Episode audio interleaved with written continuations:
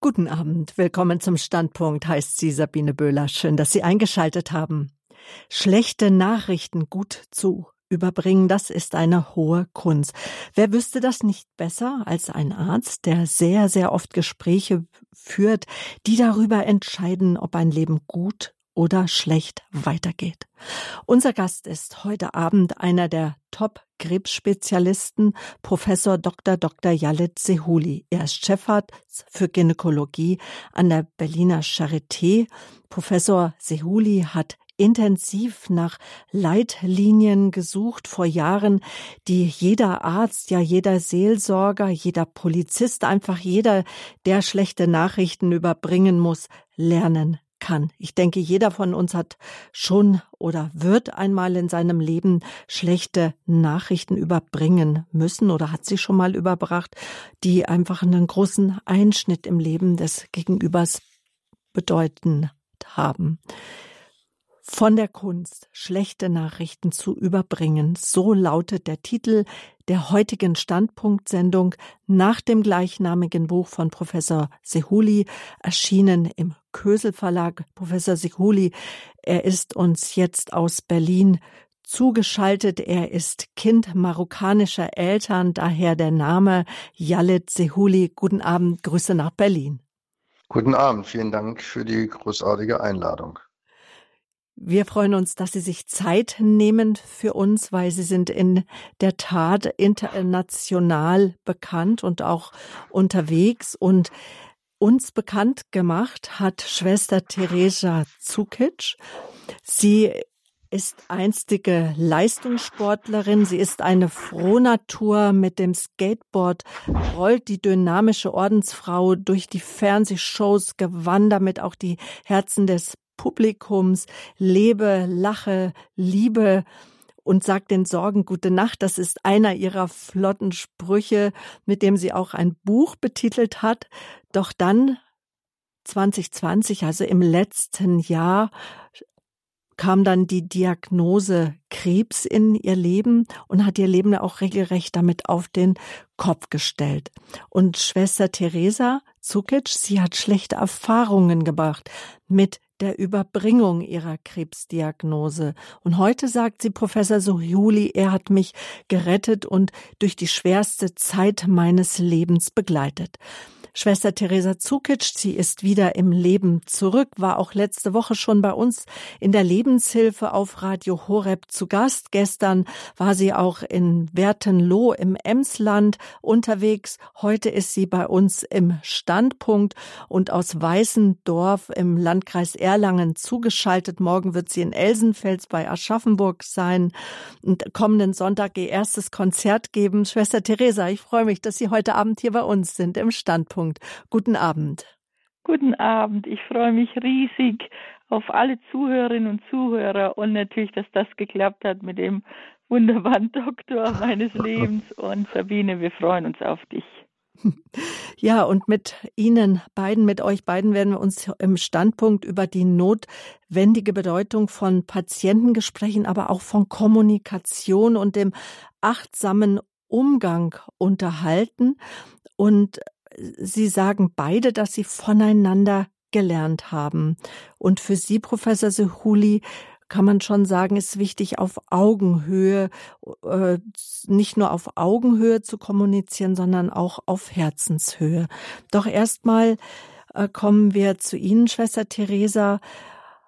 Schwerste äh, Krebsdiagnose. Wie haben Sie die Überbringung dieser Nachricht erlebt?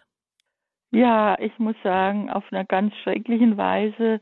Äh, man ist ja, wenn man plötzlich äh, ja zu einer Untersuchung geht und es das heißt, sie müssen wiederkommen zum Gespräch, es sieht was nicht gut aus.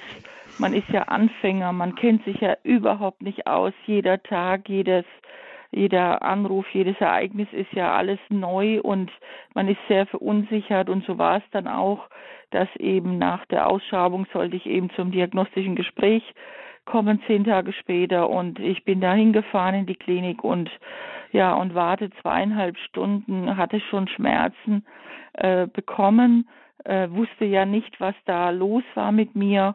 Ja, und dann werde ich reingerufen und dann sagt man mir, dass ich wieder heimfahren kann. Das Ergebnis wäre nicht da. Äh, also das hätte man ja auch telefonisch sagen können. Ich habe wirklich äh, gezittert, zweieinhalb Stunden, was kommt jetzt auf mich zu? Und dann haben sie versprochen, sie rufen am Mittwoch an, dann ist bestimmt das Ergebnis da und ich frage auch noch nach, ist, äh, rufen sie auch wirklich an? Ja, wir rufen an und sie können sich vorstellen, wie man dann wartet, diese zwei Nächte, diese zwei Tage. Äh, ja, und Mittwoch kommt kein Anruf. Und Donnerstag kommt auch kein Anruf. Und da bist du wirklich schon mit den Nerven blank. Und am Freitag ruft dann doch jemand an aus der Klinik, eine Ärztin. Und ich habe sie sehr schlecht verstanden. Sie, ähm, ähm, weil sie einfach, glaube ich, einen sehr Akzent hatte Jedenfalls, äh, und dann erklärt sie dir äh, wirklich so rigoros, dass das Ergebnis jetzt da wäre und ähm, dass, dass es ein bösartiger, schnell wachsender Tumor ist, dass es gefährlich ist, dass, dass ich, dass sie mich aufschneiden werden, was sie mir alles rausholen werden, die Milz. Und dann sage ich, wieso die Milz? Ich denke, das in der Gebärmutter. Ja, wir schauen halt alles, was nicht, was äh, befallen sein kann. Und also ich muss ehrlich sagen, ich, ich war also wir waren alle hier, alle meine ganze Gemeinschaft, äh, wie das rübergekommen ist. Ich habe nur verstanden, ich muss sterben. Also ich habe nur verstanden, man schneidet mich auf, es gibt keine Hoffnung mehr und dann schauen Sie mal, ob ich überlebe. Und ich muss echt sagen, ich bin in diesem Moment zusammengebrochen. Ich habe einen Weineinfall bekommen, einen also geschluchzt habe ich ja. Alle haben mit mir geweint, die waren alle erschüttert und äh, ich muss ehrlich sagen, aber ich wäre nicht Schwester Theresa. Ich habe dann plötzlich aufgehört zu weinen äh, und dann habe ich gelacht und habe gesagt, das war ja filmreif. Ich habe gesagt, nein, das glaube ich nicht. Gott, Gott hat das letzte Wort. Ich habe mich wieder gefangen, aber ich muss ehrlich sagen, die Art und Weise und äh, wie man mir das gesagt hat, das hat mich wirklich, es hat mir den Boden unter den Füßen weggenommen. Ich, ich habe keine Luft bekommen. Ich, ich, ich sage ja, ich habe auch fast nicht richtig verstanden, was das genau ist, wo das genau ist, wie das überhaupt ist. Und, und dann äh, sagt sie dann plötzlich, nein, nein, das heißt nicht, dass sie sterben müssen, aber es ist gefährlich und äh, nur das war dann alles zu spät für mich und ähm, dann äh, wurde ausgemacht, dass ich doch nochmal in die Klinik kommen soll. Dann würde mir eine Ärztin das nochmal in Ruhe erklären. Aber wie gesagt, der Schock, die Art und Weise war einfach, einfach nur schrecklich und es hat mir wirklich, also es war einfach, ich glaube, der dunkelste Moment in dieser ganzen Krankheit war diese Art und Weise, wie man mir gesagt hat, dass ich vielleicht nicht überleben werde. Mhm. Heute Abend im Standpunkt sprechen wir von der Kunst, schlechte Nachrichten gut zu überbringen. Dr. Jalle, das ist auch der Titel Ihres Buches. Jetzt analysieren wir erstmal die Situation mit der Schwester Theresa. Was ist denn da sozusagen schiefgelaufen in der Kommunikation? Ja, das ist ja, denke ich, sehr eindrucksvoll gerade gezeigt worden, dass eben also einer Diagnose, Sie haben Krebs, natürlich der Blick auf das Jetzige und auf das Morgen und auf das Übermorgen für immer verändert sein kann und häufig auch man ja gar nicht mehr zu trauen findet zu sich selbst, zu der Umgebung. Und was leider häufig vergessen wird, eben, dass das eben eine lebensbedrohliche Situation darstellt, und zwar im, Sinn, im wahrsten Sinne des Wortes, und dass man maximal zweieinhalb Minuten dann nach überhaupt richtig riechen kann, richtig sehen kann, richtig schmecken und richtig fühlen kann. Und dass lange Monologe eigentlich hier völlig fehl am Platze sind. Und deswegen ist das so wichtig, dass man eigentlich, man die Perspektive des anderen sieht und vor allem auch Zeit lässt, das zu verdauen, weil Mediziner sind in der Regel sozialisiert, zu reden, zu reden, zu reden, aber nicht zuzuhören, die Pause zu lassen, eine Warnung abzugeben und vor allem eben wirklich den Menschen den Raum zu geben, dass sie oder er sich wieder neu orientieren kann. Und das ist, glaube ich, ein Drama ähm, in der Medizin, weil diese Kommunikation und diese Schwächen, die sind so alt wie die Medizin insgesamt. Und deswegen bin ich da Ihnen auch so dankbar, dass Sie heute das zum Thema machen, weil die Kommunikation ist letztendlich die wichtigste Arznei in der Medizin, trotz aller neuesten Entwicklungen in den Medikamenten, in den Operationstechniken bleibt es, dass die Beziehung, die Kommunikation die wichtigste Arznei ist. Und wenn wir uns dies bewusst sind, dann geht es natürlich darum, dass wir eine Indikation, eine sogenannte Kontraindikation, so eine genannte äh, dichte Dosis uns genau das eben fragen, wie wir mit Sprache umgehen, mit welcher Absicht, mit welchem Inhalt, mit welcher Wiederholung. Und wir dann eben diese Dinge eben ganz anders begegnen, weil das, was Schwester Theresa gerade gesagt hat, das ist doch eine Tragödie, dass eben das das Schlimmste in der Krankheit war. Und sie hat eine Menge durchgemacht, eine Menge äh, teilweise Unmenschliches. Und wenn das aber als Narbe in der Seele bleibt, wie soll dann die Heilsamkeit zwischen Medizin und dem eigenen Körper und der eigenen Seele passieren? Also wenn neben den medizinischen Eingriffen, Schwester Theresa, Sie hatten dann auch eine Chemotherapie und dann mussten Sie auch in den letzten Wochen nochmals operiert werden. Aber Sie haben es eben selber gesagt, was erstmal so an Schlimmem überblieb, war als erstes die Überbringung der Nachricht. Wenn wir jetzt äh, von der Kunst äh, mit der Sache, äh, eben mit dem Verdacht, es könnte äh, schlecht was Bösartiges sein oder es, es, sieht nicht gut aus, dann muss ich sagen, das war meine erste Reaktion nicht, oh Gott, warum ich, sondern meine Reaktion war eigentlich positiver. Ich habe gesagt, warum ich nicht? Ich meine, wieso kann sie mich nicht treffen? Ich, aber ich lasse, ich vertraue meinem Gott jetzt ist doch der Moment zu vertrauen und äh, ich werde eben äh, schauen erstmal, was los ist. Und ich war wirklich noch so, äh, so positiv, wie ich immer war. Aber die, so ein Anruf hat mir, muss ich ehrlich sagen, diese ganze Krebserkrankung, diese ganze Krankheit, alles Bedrohliche, was auf mich zukommen könnte, in einem Moment verdunkelt einfach mein, mein ganzes äh, Sein in diesem Moment. Mhm. Zum Glück hab, ist nicht dabei geblieben, aber äh, so jemand, sowas gesagt zu bekommen, ist, glaube ich, keine schöne Art. Mhm. Professor Feseholi, jetzt an Sie als Fachmann sozusagen, als jemand, der bestimmt schon hunderte, wenn nicht tausende schlechte Nachrichten überbracht hat. Was braucht es denn, damit eine schlechte Nachricht so gut wie möglich beim Gegenüber ankommt? Ja, also das erste ist eben die Achtsamkeit, dass es mir als Medizinerin oder Mediziner erstmal bewusst ist, dass das eben eine ganz schwierige Situation für den Gegenüber ist. Das ist der erste. Zweiter Schritt ist, dass ich mich darauf vorbereite und nicht einfach mich da hineinmogle. Und drittens, dass ich mir die Frage stelle, ob dieser Mensch, dem ich diese Botschaft übermittle, auch vorbereitet ist. Und ich auch eine Warnung gebe, denn wenn ich zum Beispiel mit drei Stundenkilometer gegen eine Wand fahre, wo ich weiß, dass die Wand jetzt mir begegnet, dann wird nichts passieren. Aber wenn ich aus dem heiteren Himmel einfach dann mit der Diagnose komme, dann wird es ein Problem und dann kann es eben bedrohlich werden. Also das heißt die Warnung, dann die Pause, dann die Konsequenz, dann die Achtsamkeit des Gegenüber, welche Emotionen darüber kommen. Das kann die Wut, das kann die, äh, der Zweifel sein, das kann ähm, die Traurigkeit sein um dann auch zu schauen, wie kann ich diesem Menschen helfen, dass er in die nächste Ebene, in die nächste Bewegung kommt.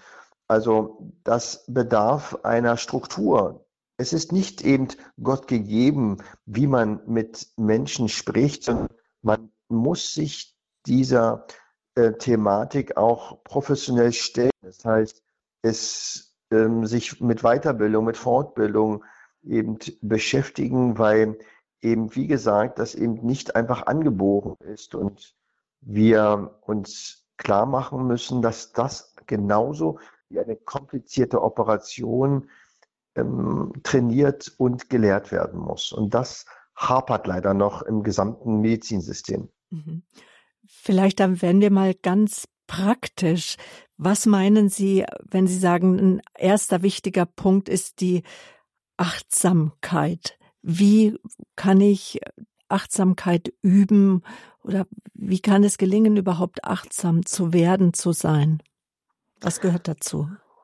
Na, das Inne, das Innehalten, das sich selbst beobachten, denn das, was wir jetzt gerade mit Schwester Teresa besprochen haben, das ist noch die, natürlich selbstreden, dass das eine sehr schwierige und schlechte Nachricht ist. Aber es gibt ja auch noch ganz viele andere Nachrichten, wo man vermeintlich denkt, das ist gar nicht so schlimm. Und trotzdem kann das ein großes Dilemma und eine größere Tragödie für den Menschen gegenüber sein, sei es eine Einschränkung der Beweglichkeit in den Fingern für die Pianistin oder ähm, eine andere Stimmlage ähm, für eine Sängerin. Ähm, das heißt, dass die Botschaft immer natürlich im Gesamtkontext mit dem Leben des anderen Menschen zu tun hat. Und daher muss ich natürlich wissen, wer ist dieser Mensch? Weil die Krankheit ist die Krankheit, aber da ist ja noch viel mehr. Und dazu brauche ich eine Beziehung. Und das ist auch nochmal ganz wichtig, dass ich auch nachhaken sollte und nachhaken kann. Also weil am Ende des Tages geht es auch um die Beziehung und für die junge ähm, Ärztin würde ich den Rat geben, ähm, ja, bleiben Sie doch dran und wenn das Gespräch schiefgelaufen ist, dann laden Sie doch Schwester Theresa ein und besprechen mit ihr das nach, weil man kann Dinge auch versuchen nachzuarbeiten und auch zu reparieren, aber dafür bedarf es einer Achtsamkeit, einer Beobachtung, weil die Ärztin weiß ganz genau, dass das Gespräch schlecht war. Aber wo bleibt diese Aufarbeitung? Das geht bis ins Gespräch. Und das heißt, dieses Achtsamkeitskonzept ähm, fängt damit an, dass ich mich selbst beobachte, wie ich mich fühle, wie ich mich äh, bewege und wie ich mich auf den anderen Menschen eingehen lassen kann. Und dann auch die Perspektive des Menschen gegenüber eben mir vergegenwärtigt, im Gespräch, mir selbst über die Schulter zu schauen. Das ist, glaube ich, ein ganz wichtiger Schritt, um genau diese Achtsamkeit zu haben. Und man muss eben nicht erst selbst krank sein, um diese Perspektive wahrzunehmen. Hm, heißt das auch Achtsamkeit, so die Fähigkeit zu haben, sich in den anderen hinein zu versetzen, der vielleicht jetzt in einem Zimmer liegt mit zwei, drei anderen Personen und nun überbringe ich ihm, wenn noch sechs Ohren mithören oder ein ganzes Team, diese schlechte Nachricht, dass ich auch einen guten Raum schaffe. Absolut. Also das ist natürlich ganz schlecht so weil da gibt es ja Streuangst und das macht keinen Sinn, in einen Raum zu gehen, wo Menschen, die eigentlich mit dieser Botschaft nicht unbedingt etwas zu tun haben, einfach die Botschaft loswerfe. Und da spreche ich tatsächlich von Streuangst. Und ähm, da sollte man sehr sensibel damit umgehen, sondern man braucht natürlich erstmal auch die Frage an sich selbst. Kann ich das? Will ich das? Weil Medizinerinnen und Mediziner handeln häufig wie beim Militär. Ich habe einen Auftrag, ich muss den umbauen äh, und umsetzen und äh, fragen gar nicht, ob sie innerlich und auch äußerlich die Rahmenbedingungen dafür haben. Mhm. Und ähm, man sollte eben genau das eben, das heißt nicht, dass ich jetzt jemanden wie beim ähm, Kriminalfilm, dass ich eben so ein Ritual schaffe und sage, sind Sie Frau Meier, darf ich in den Raum kommen? Das muss ja nicht sein, aber ich kann natürlich äh, bitten, wir haben jetzt ein wichtiges Gespräch zu sprechen äh, und wir haben wichtige Befunde äh, zu diskutieren und wir möchten Sie gar nicht damit belasten. Können Sie bitte dieses Zimmer äh, verlassen? Das kann man alles ganz transparent erklären und dann funktioniert es auch. Mhm. Und das gehört sicherlich auch mit in die Vorbereitung, dass Sie sich überlegen, wie ist jetzt die Atmosphäre im Zimmer oder wie ist überhaupt die Gesprächsatmosphäre. Das gilt ja auch für Seelsorger, das gilt für Polizisten, das gilt jetzt einfach ja auch für jeden, der heute Abend hier zuhört im Standpunkt bei Radio Horeb. Wir sprechen mit dem Direktor der Klinik für Gynäkologie an der Berliner Charité. Er ist auch Buchautor mit Professor Dr. Dr. Jallet. Sehuli darüber, wie schlechte Nachrichten gut überbracht werden können. Also heißt es im Klinikalltag, der ja sehr raff ist und auch sehr die Zeit ist knapp, dass ich trotzdem als derjenige, der eine schlechte Nachricht überbringt, mir ein paar Sekunden, Minuten Zeit lasse, auch ein Gespräch mit einer vielleicht auch schlechten Nachricht zu überbringen. Also ich sage vielleicht schlechte Nachricht, wenn gesagt wird, sie können nicht mehr singen so, oder sie können ihren Beruf nicht mehr ausüben.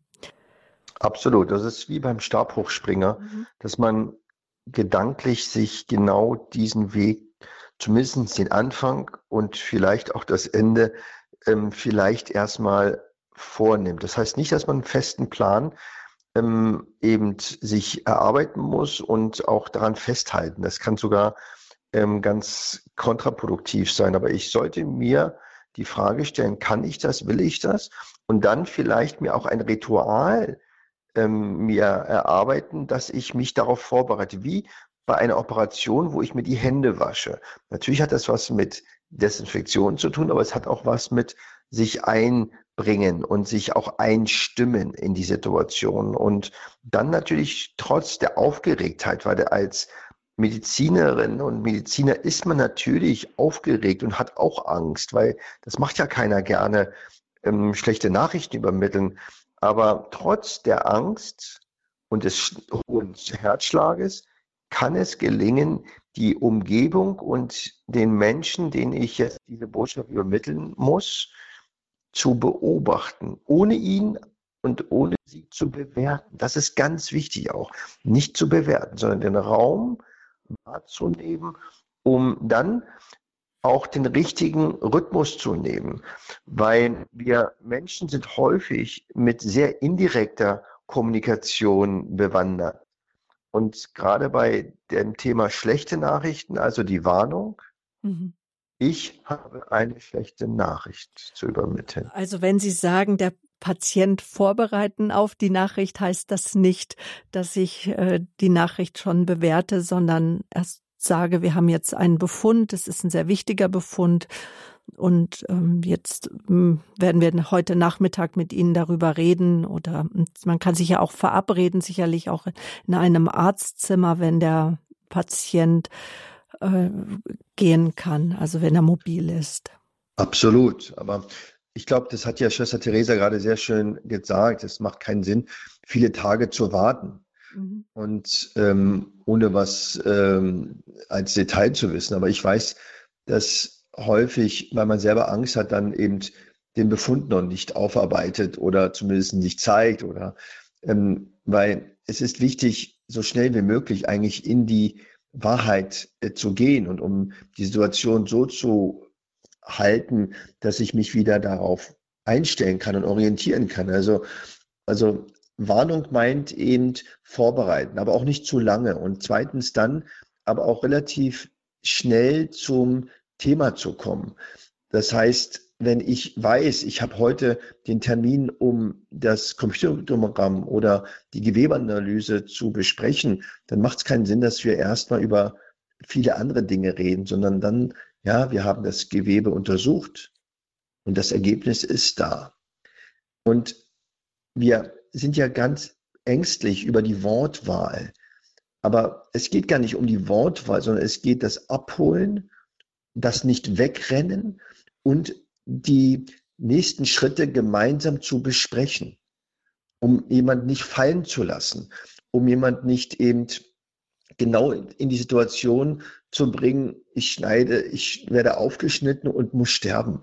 Wenn das übrig bleibt, dann haben wir es sehr, sehr schwer, in die Beziehung und auch in die nächsten medizinischen Schritte zu gehen, weil dafür braucht man wieder Vertrauen, dafür braucht man auch eine Geborgenheit und eine Sicherheit. Und das ist hinderlich. Und das ist eben genauso sensibel, ähm, wie Schwester Theresa das berichtet hat. Mhm. Schwester Theresa, wie klingt das in Ihren Ohren? Wie klingt das plausibel?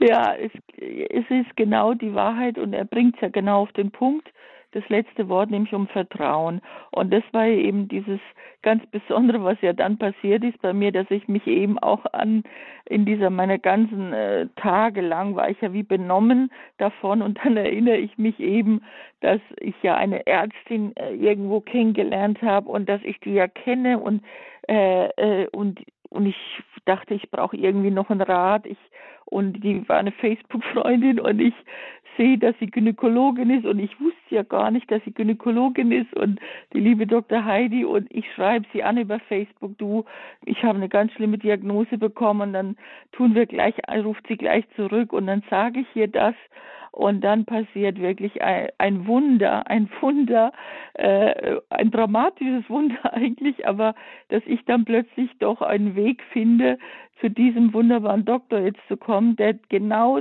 das andere praktiziert hat. Der hat mich dann durch die Vermittlung von der Dr. Heidi eben äh, sofort am nächsten Tag angerufen und das erste, was er zu mir sagt, der Dr. Halit war, Schwester Theresa, ich bin dein Freund wenn ich so eine Diagnose kriegen würde, dann würde ich erstmal Stopp sagen. Und dann hat er mir am Telefon praktisch das, was alles so wirklich schiefgegangen ist, dieses Vertrauen zugesprochen, dass da ein Mensch ist, der der mich ernst nimmt, der, der meine Situation jetzt genau äh, äh, angeschaut hat, der mir jetzt diese Hand hinreicht. Äh, du musst ja erstmal, äh, müssen wir erstmal schauen, was überhaupt los ist, was das überhaupt für ein Krebs ist. Und das macht man ganz langsam, da muss man erstmal untersuchen und, und, äh, und lass dir eine zweite Meinung geben. Und das war alles so, das, da war wirklich dieses genau das, was er jetzt gesagt hat, dieses Vertrauen da, da hast du gemerkt, da ist ein Mensch, dem ist nicht nur die Krankheit wichtig, sondern dein Leben ist wichtig. Und ich habe dann wirklich, ähm, es war so verrückt, dieser anderen Klinik ging es nur darum, dass ich mich äh, um diesen Termin, wann ich operiert werden soll, dass ich den festlegen muss, ja. Und dabei haben sie noch gar kein CT gemacht oder gar nichts. Und dann habe ich irgendwann gesagt denen auch, also wissen Sie was, ich sage jetzt Stopp hier, ich werde mich jetzt hier nicht operieren lassen. Es geht doch um mein Leben. Äh, Sie fragen mich gar nicht nach meinem Leben. Sie wollen nur einen Termin festlegen. Ja, ich möchte eine zweite Meinung. Und dann äh, war ja Dr. Halle so wunderbar und gesagt, komm nach Berlin. Und das war dieses Vertrauen, wenn du merkst, jemand interessiert sich für dich, du bist ihm wichtig, nicht nur deine Krankheit, wir müssen den ganzen Menschen sehen. Und das, ich glaube, das fehlt so dieses Vertrauen, denn ich glaube, dass ich nur eine äh, Erkrankung wie Krebs überhaupt überleben kann, wenn ich dem Arzt vertrauen kann, wenn da eine Basis ist, eine Beziehung ist. Und deswegen danke ich auch der Dr. Heidi so sehr, die jetzt sicher zuhört, denn äh, sie hat mir dieses Verrückte erzählt, dass der Dr. Halit, dem bin ich ja schon mal begegnet, aber mir war es gar nicht mehr bewusst. Bei ihrem Geburtstag habe ich nur Grüß Gott gesagt. Und dann fing ja diese Beziehung eigentlich schon an, dass er, ja, das ist wirklich alles so verrückt gewesen. Aber ich sage ja, Gott hat manchmal Fügungen und Wege. Und ich glaube, das wäre das Allerwichtigste, dass ich den Menschen, denn das ist Achtsamkeit als ganzen Menschen sehe und äh, wirklich ihm dieses Vertrauen, also äh, und wirklich vorbereiten auf das Gespräch. Und das ist ja hat alles nicht stattgefunden. Also ich glaube, das wäre das Allerwichtigste. Hm. Und wenn wir heute Abend über Ärzte reden, über Menschen reden, denen es nicht gelungen ist, dann wollen wir eher eben von dem, was diesen Menschen gefehlt hat. Darüber wollen wir nachdenken, um es einfach anders zu machen, vielleicht einfach auch besser zu machen. Deswegen auch das Buch von der Kunst, schlechte Nachrichten gut zu überbringen mit wichtigen Tipps, das Sie, Herr Professor Sehuli, geschrieben haben, erschienen im Kösel Verlag. Sie haben auch angedeutet, dass äh, Ärzte und auch Seelsorger große Gemeinsamkeiten haben, weil das ist auch ein wichtiges Thema für Seelsorger. Welches ist das? Absolut. Also erstmal will ich nur noch mal sagen, dass, dass ich auch immer noch heute ähm, immer wieder leider schlechte Gespräche führe, aber ich eben gelernt habe, das erstmal zu bemerken und dann auch versuche zu reparieren. Ja. Und das geht. Das heißt, wenn man merkt, es läuft schief, dann kann man innehalten und dann auch bitten den Gegenüber, ob man das Gespräch neu startet. Und ich mache das tatsächlich, dass ich die Patientinnen und die Angehörigen dann teilweise wieder rausschicke und dann die Tür wieder neu von vorne öffne und wieder das Gespräch von Anfang an neu starten. Also es ist vieles möglich und ähm, ohne, dass wir immer jeden Tag daran arbeiten sollten. Und ich finde das großartig, als ich das Buch geschrieben habe über die Kunst, äh, schlechte Nachrichten zu übermitteln, hatte ich genau mir die Frage gestellt, wie machen es denn die anderen Menschen, die eben so viele wertvolle Arbeit leisten, sei es die Polizistinnen und Polizisten, die Seelsorger, die Sanitäter und so weiter.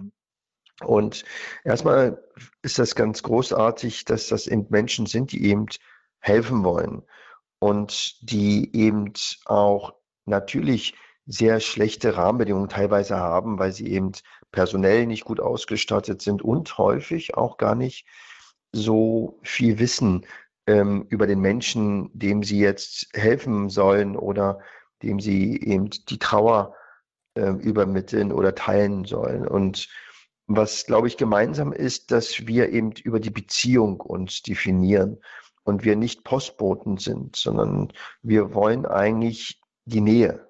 Und zwar kann diese Nähe auch völlig ohne Sprache sein. Die kann eben nur in Präsenz sein. Das ist das, was wir auch im Rahmen von unseren Studien und unseren sogenannten Simulationspatienten und Patienten immer wieder als Feedback bekommen, dass man eben da ist, nicht wegrennt, jemanden auch schätzt, wertschätzt, auch mit Behinderung, mit Trauer, mit, mit Krankheit und das auch zeigt, dass es genau um diese menschliche Beziehung geht. Da geht es gar nicht um große wissenschaftliche Erklärungstheorien, sondern eben um ganz banale Dinge. Ähm, wer kann mir helfen? Wo kann ich Unterstützung finden, psychologisch, aber auch für ganz einfache Dinge. Ähm, Wenn es um Essen geht, um Einkaufen geht, um Bankangelegenheiten, dass man dort eben Entlastung und Unterstützung findet. Und ich denke, jedem und von uns ist bewusst, dass wenn man es möchte ähm, und das zulässt, dass eben die Trauer in der Gemeinde, in einer Beziehung, in einem sozialen Umfeld viel intensiver, aber auch viel heilsamer ist, als wenn man ganz alleine und ähm, das Gefühl hat, man wird vergessen oder nicht gesehen und nicht wahrgenommen. Und deswegen sind die Übermittlungen der schlechten Nachrichten natürlich nicht nur auf der medizinischen Seite, sondern gerade in der seelsorgerischen Seite. Und auch da ähm, ist es ganz wichtig, dass auch ich als Mensch Empathie habe, aber trotzdem auch professionell bin um eine gewisse Distanz zu finden, weil ich natürlich nicht immer mitsterben kann, weil man als professionelle ähm, Person natürlich die Kraft und Energie auch für die Menschen danach und daneben haben sollte. Und deswegen ist es ganz wichtig, dass man auch für sich dort immer wieder auch reflektiert, wie komme ich damit um und auch Mechanismen ähm, mir aneigne, um da wieder rauszukommen. Ich hatte vorhin mit dem Händewaschen vor der Operation gesprochen und genauso mache ich das, dass nach sehr schwierigen Gesprächen ich dann auch wieder mich eben deeskaliere und versuche eben dann wieder herunterzukommen, um mich dann auf das nächste Gespräch vorzubereiten und nicht so einfach von einer äh, schwierigen Situation in die andere zu gehen, ohne eine innerliche Reflexion oder eine innerliche Pause zu haben. Mhm. Das sagt Professor Jalet Sehuli, Frauenarzt mit dem Schwerpunkt gynäkologische Onkologie. Er ist Direktor der Klinik für Gynäkologie an der Charité in Berlin, Autor von dem Buch von der Kunst schlechte Nachrichten zu gut zu überbringen. Das ist auch unser Standpunktthema heute Abend. Schwester Theresa, auch Sie sind ja sozusagen seelsorgerlich tätig sch schlechte Nachrichten zu überbringen, gehört ja mit dazu. Wie bereiten Sie sich denn auf schwierige Gespräche vor? Ja, in der Tat ist es ja so, dass ich durch, äh, vor allem nach meinen Vorträgen, ja, sich viele Menschen mir anvertrauen oder entweder persönlich sofort, wenn sie angerührt sind durch etwas, was ich gesagt habe, oder mich dann anrufen. Ich bin also immer wieder auch in dieser Situation, äh, dass ich auch viel, sehr viel zuhören muss. Und für mich ist einfach die, die Hauptsache, äh, dass ich mir bewusst bin, dass dieser Mensch, der da mir gegenüber ist, das ist nicht irgendjemand, das ist ein Wunder Gottes. Für mich ist jeder Mensch ein Wunder Gottes. Da gibt es keine ir irgendjemand, das ist eine Person und diese Person ist, ist, ist das Kostbarste, was Gott geschaffen hat. Und deswegen ist es mir wichtig, dass ich Zeit habe, dass ich zuhöre, dass mir bewusst ist, mit was für einem Schatz ich da gegenüber habe. Und dann kommen ja manchmal äh, wirklich auch verrückteste Dinge oder schwerste Dinge. Oft natürlich, wenn jemand sein Kind verloren hat oder trauert oder äh, oder ich auch, schon dabei war, wo ich jemand überbringen muss, dass der dass jemand verstorben ist im, durch einen Unfall. Das waren die sch wirklich schwierigsten, schlimmsten Momente auch für mich. Ähm, und da kann ich erstmal, äh, das soll ich auch gar nicht viel sagen, sondern einfach da sein, wie Dr. Suli jetzt auch gesagt hat. Und ich oft, wenn mir jemand was äh, Schreckliches auch erzählt, was ihm widerfahren ist oder äh, missbraucht worden ist oder, oder, oder, dann ich tue einfach, einfach in den Arm nehmen. Ich tue ihn einfach umarmen und ich weine mit ihm und ich höre zu und ich äh, versuche diesen Menschen wirklich äh, einfach da zu sein, bei ihm beizustehen. Und äh, ich finde aber, dass es ganz wichtig ist, dass, dass ich halt sage, ich habe wirklich keine gute Nachricht. Ich muss dir was Schreckliches sagen. Ähm, ich bleibe aber bei dir. Äh, es ist wirklich etwas Schlimmes passiert und dein, dein Sohn ist äh, verstorben. Und die, das ist schlimm und, und natürlich dieser Schock, aber ich bleibe auch da und ähm, für mich als ja, Rednerin, auch wenn ich, sage ich ja oft auch in den Vorträgen, das Schlimmste, es gibt nichts Schlimmeres, glaube ich, auf der Welt, als wenn jemand sein eigenes Kind verliert. Mhm. Es gibt nichts Schlimmeres und dann versuche ich einfach zu sagen, ich versuche manchmal mutig zu sein und ähm, jemand trotzdem zu sagen, ich Stellen Sie sich vor, es wäre umgekehrt. Sie wären gestorben und Ihr Kind würde leben. Was würden Sie ihm aus dem Himmel sagen wollen? Würden Sie ihm nicht sagen wollen, mein Schatz, hör auf zu weinen. Äh, bitte lebe. Wenn man jemand liebt, will man, dass er glücklich ist. Ich kann nicht glücklich sein im Paradies, wenn du unglücklich bist. Bitte, mein Schatz, äh, umarme das Leben. Wir sehen uns wieder äh, würden Sie ihm das nicht sagen, sage ich oft. Und ich versuche mich einfach hineinzufühlen in die Person. Und äh, ich finde, das Allerwichtigste ist wirklich, dass der andere das wirklich spürt, dass ich ihn nicht alleine lasse. Und jetzt, nachdem ich natürlich diese Krebserkrankung hat, wenden sich auch viele an mich und sagen, äh, Schwester Therese, ich habe eine schlimme Diagnose bekommen oder oder. Und ich sage eigentlich ein Wort, das ich von Dr. Halit gelernt habe. Ich fange nicht einfach an zu reden, ich sage einfach, es tut mir so leid. Und dann lasse ich einfach eine Pause. Und es tut mir innigst leid. Ich muss ehrlich sagen, jeden, über dem ich höre, dass er krank wird oder irgendwie, dass er, dass es nicht gut geht, es tut mir unendlich leid. Und ich sag, ich bleib, ich bin für dich da, wenn du mich brauchst. Was auch immer ist, ich bin für dich da. Und ich glaube, das ist im ersten Moment erstmal das Allerwichtigste. Wir, wir haben es mit wunderbaren, kostbaren, einzigartigen Menschen zu tun.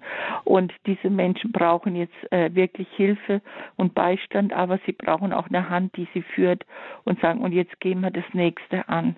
Und ich glaube, da meinte er auch diese Professionalität.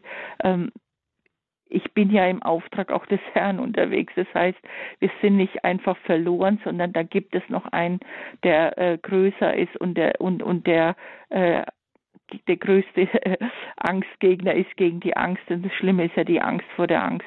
Und dem beizustehen, zu sagen, du bist nicht allein, Gott wird dich jetzt nicht verlassen. Und du wirst spüren, ich bin bei dir da. Und er wird sich reinschmuggeln in viele Menschen, die dir zur Seite stehen. Äh, nimm die Hand und vertraue. Du bist jetzt echt nicht verloren. Es ist jetzt ganz schrecklich und schlimm, was dir passiert. Aber wir sind nicht allein auf dieser Welt. Professor Sihuli, warum ist es so wichtig, dass eine schlechte Nachricht gut überbracht wird? Also so wie auch Schwester Theresa das schon angedeutet hat, dass man mitfühlend ist, wie sie es auch schon gesagt hat, die Wertschätzung, die Empathie, dass sie da ist, dass vielleicht auch mal eine Berührung stattfinden kann, wenn es das Gegenüber zulässt. Warum ist das so wichtig? Ja, also ich glaube, was gerade eben sehr schön auch beschrieben ist, ist es eben Zutrauen und auch dieses Nicht-Wegrennen und dazu stehen und auch das akzeptieren. Aber das ist kein Mitleid, ne? Das ist auch kein Mitleid.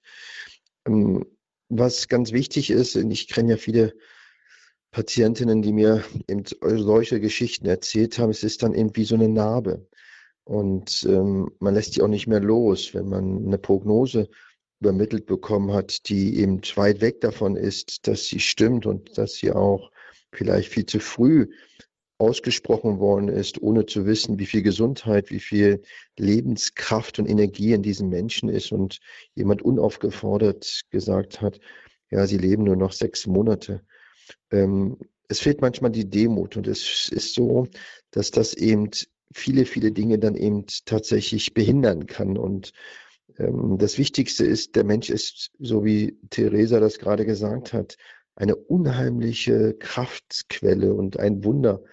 Und die Kraft ähm, ist so stark, dass der Mensch eben ganz schlimme Dinge auch überstehen kann. Und die Geschichte, die Geografie, die Welt hat uns tausende, Millionen derartige Beispiele gezeigt. Und diese Kraft ist in einem. Und so ein schlechtes Gespräch kann eben leider eben diese Chance nehmen oder verzögern und einen auch vielleicht in die falsche Richtung bringen. Und deswegen kenne ich immer wieder Patienten, die viele Jahre noch zurückblicken und sagen, ja, aber das habe ich diesem Arzt, dieser Ärztin nie wieder verziehen. Und das ist schlimm, weil ähm, das eben ganz viele Dinge eben verhindert. Und da versuche ich, die Patienten immer zu motivieren und frage, und haben sie das den Ärzten nochmal gezeigt und gesagt? Und meistens machen sie es nicht, weil sie eben verletzt sind, weil sie auch nicht die Kraft dafür neu aufbringen wollen. Aber ähm, ich frage sie dann immer, ja, wie soll dann der Arzt besser werden, äh, wenn es kein Feedback gibt? Mhm. Und deswegen motiviere ich einfach, nochmal Feedback zu geben, weil Mediziner sind leider ähm, eben nicht trainiert, Feedback zu bekommen, sondern sie kennen die Pralinschachtel und sie kennen eben die, den Beschwerdebrief. Anerkennung, ja. Ja, und jeder redet von Wertschätzung und so weiter und ähm, sie wollen es ja gut machen, aber häufig ist das eben so chronifiziert und auch, ja, manchmal auch so lebensfern, ähm, dass eben dann solche Unfälle passieren und Tragödien damit ausgelöst werden können. Aber es ist ganz, ganz wichtig, wie in einer Beziehung, wie lernen wir uns kennen und wie verabschieden wir uns. Und deswegen sollte man so sehr achtsam sein, ähm, dass das einigermaßen gut funktioniert. Genau, das haben Sie auch in Ihrem Buch geschrieben. Der Arzt kennt persönlich die Anerkennung, die Praline ist die gute Weinflasche und die Beschwerdebriefe, die kommen dann über die Direktion, weil sich oft Patienten dann nicht trauen, direkt dem Arzt äh, eine Kritik zu übermitteln. Sie schreiben aber auch in Ihrem Buch, ähm, dass das Überbringen von schlechten Nachrichten trainiert werden kann. Und Sie haben da sogar Checklisten in den Anhang gesetzt. Und ähm, Empfänger schlechter Nachrichten und auch die Begleiter, sie können sich vorbereiten. Wie das?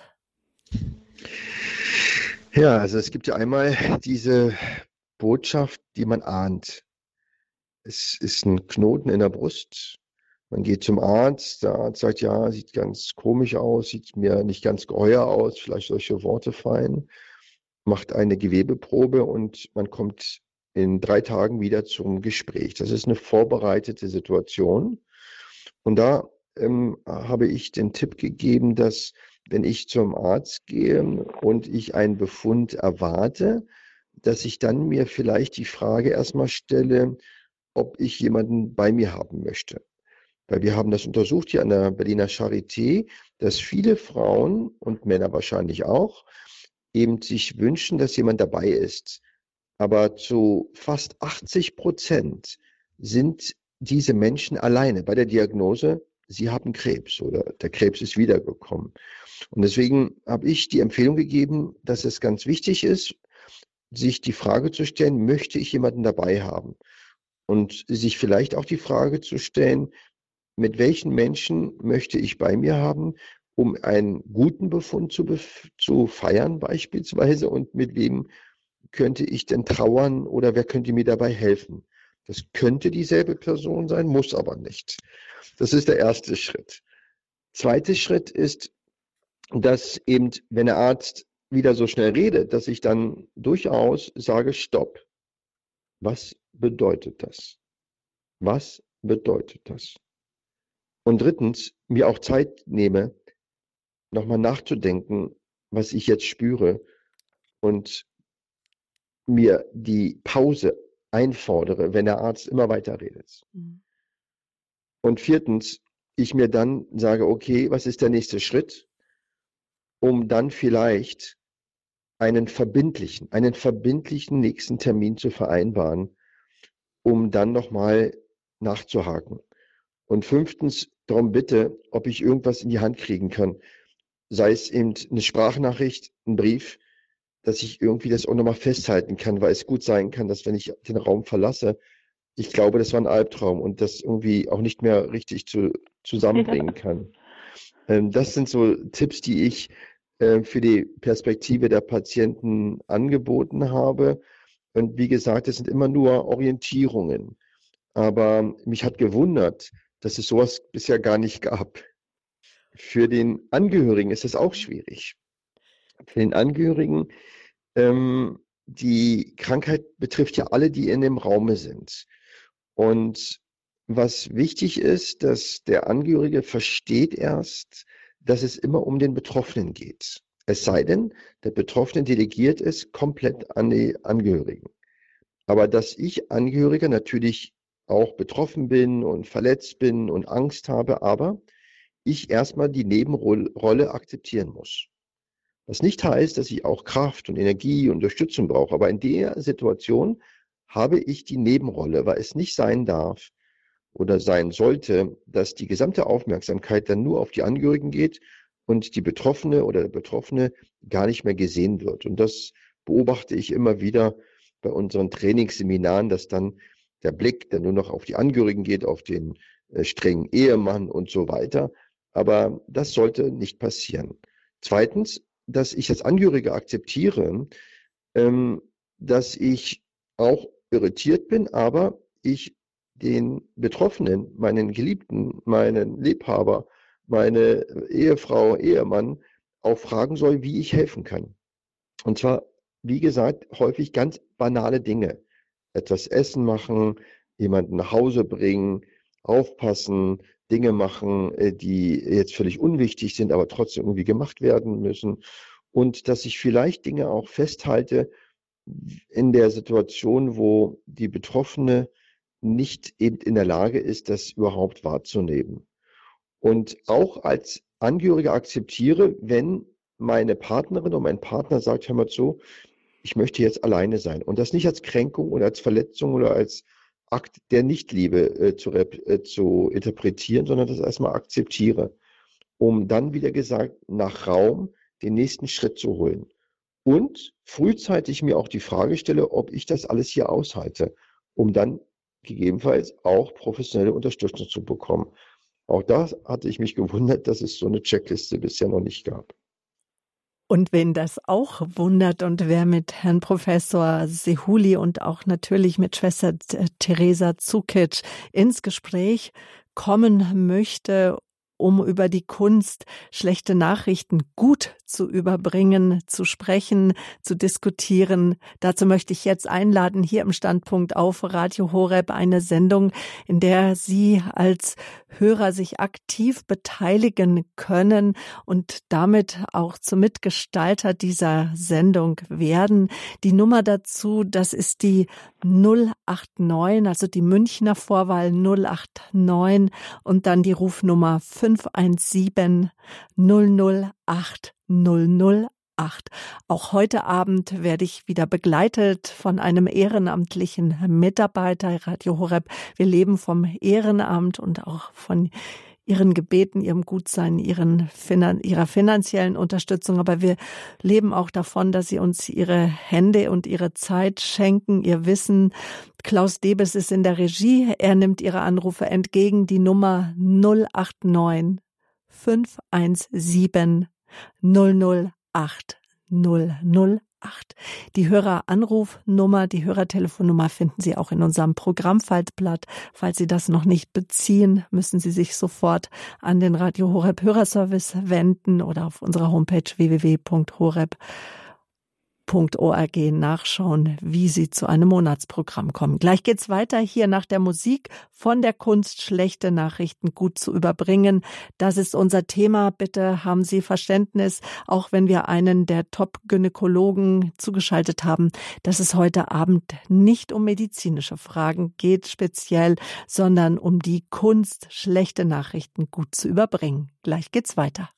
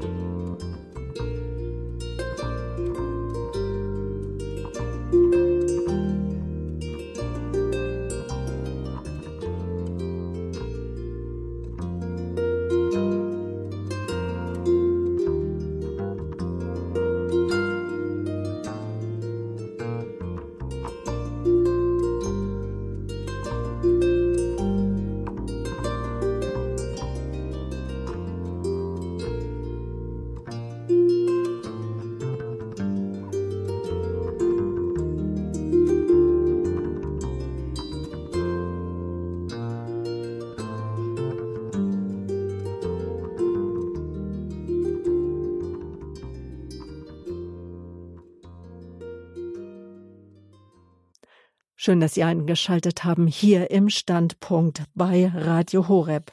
Professor Dr. Jalet Sehuli, er ist Arzt und zählt als Leiter der gynäkologischen Klinik der Charité zum Kreis der weltweit führenden Top-Krebsspezialisten. Wie wir eben schon von ihm gehört haben, kommt Professor Sehuli im Klinikalltag als Onkologe mit vielen Menschen in Verbindung. Er ist dicht am Menschen, erlebt dabei intensiv Situationen und Begegnungen, in denen die Art der Gesprächsführung eine wirklich ganz wichtige Bedeutung hat.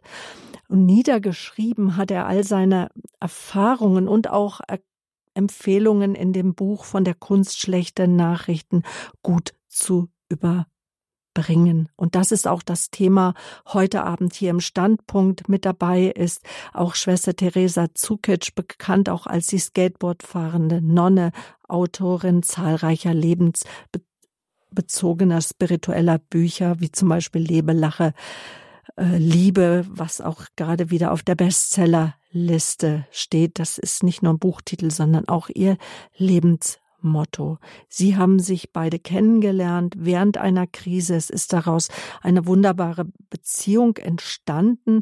Das ist auch spürbar hinter den Kulissen, auch im Vorgespräch sofort spürbar. Äh, sogar fruchtbar sind sie beide geworden, auch nach außen hin schon auf der Homepage von der Schwester Theresa auf äh, www.schwester-theresa.de ist es auch schon zu lesen. Es wird ein neues Buch geben. Schwester Theresa, welche Gemeinsamkeiten haben Sie beide entdeckt?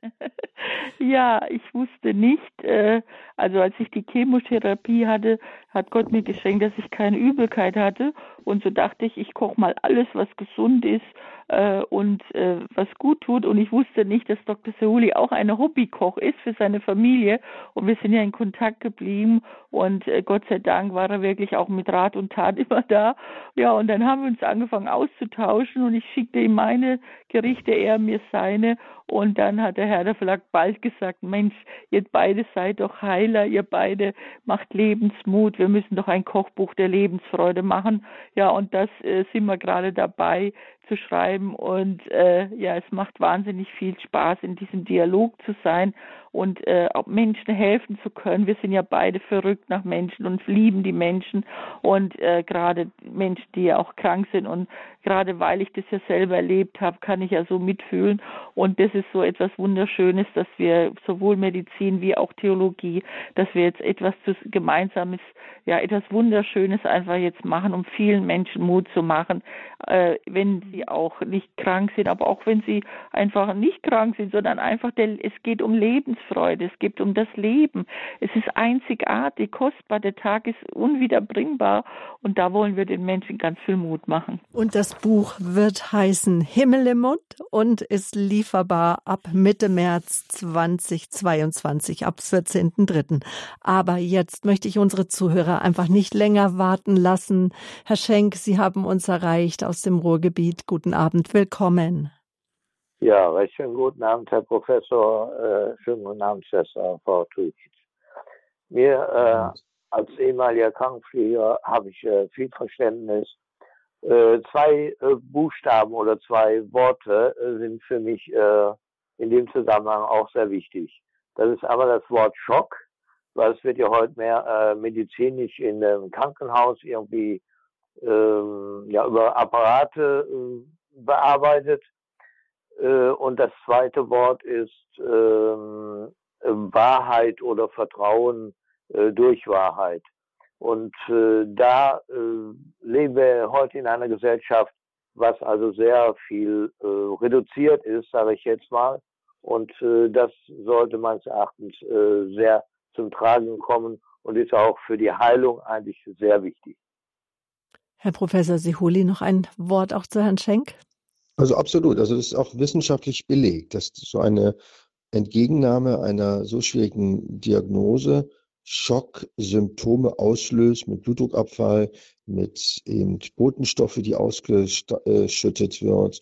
Und ich hatte das ja angedeutet, dass eben tatsächlich eben das Bewusstsein in seiner größten Intensität da beeinflusst wird. Und das zweite Thema, finde ich auch ein großes Thema, wäre auch nochmal ein eigenes ähm, Topic vielleicht hier bei Radio Horeb äh, möglich. Wahrheit, was ist die Wahrheit und Wahrhaftigkeit. Und ähm, das ist ganz elementar und dass man aber auch Demut hat vor der Wahrhaftigkeit und vor der Wahrheit. Man sagt, man muss nicht alles sagen, aber das, was man sagt, sollte so wahrhaftig wie nur möglich sein. Ich sage deswegen wahrhaftig, weil wer kennt schon die Wahrheit? Dankeschön. Herr Schenk, Grüße ins Ruhrgebiet. Wir machen weiter mit Frau Renger. Sie haben uns aus Chemnitz angerufen. Auch an Sie einen guten Abend. Guten Abend. Auch die Schwester äh, Zugic und den Herrn Professor. Ich war äh, auf einer hämatologisch-onkologischen Station im bayerischen Staat und äh, in einem großen Krankenhaus. Und da kam eines Nachmittags, war eine Privatstation, am Freitagnachmittag ein Ehepaar, so in den 50er Jahren. Und zum Glück war unser Stationsarzt noch da, ein sehr, sehr kompetenter Mann. Und die meldeten sich und sagen, ich sage, was möchten Sie denn? Können wir einen Arzt sprechen? Ich sage, ja, unser Stationsarzt ist noch da. Und dann erzählt der Mann, dass ihr der behandelnde Arzt seiner Frau, der hat irgendwelche Blutentnahmen gemacht und hat dort was gefunden, hat aber gesagt, sie, sie kriegen Bescheid. Was er gemacht hat, hat er Freitagmittags angerufen und der Dame durchs Telefon die Diagnose gesagt. Es ging in Richtung Leukämie. Und das war natürlich für die ein Schock. Die wussten im Moment nicht, was sie machen sollten. Er hat noch gesagt, wo sie sich hinwenden sollen, an welche große Klinik.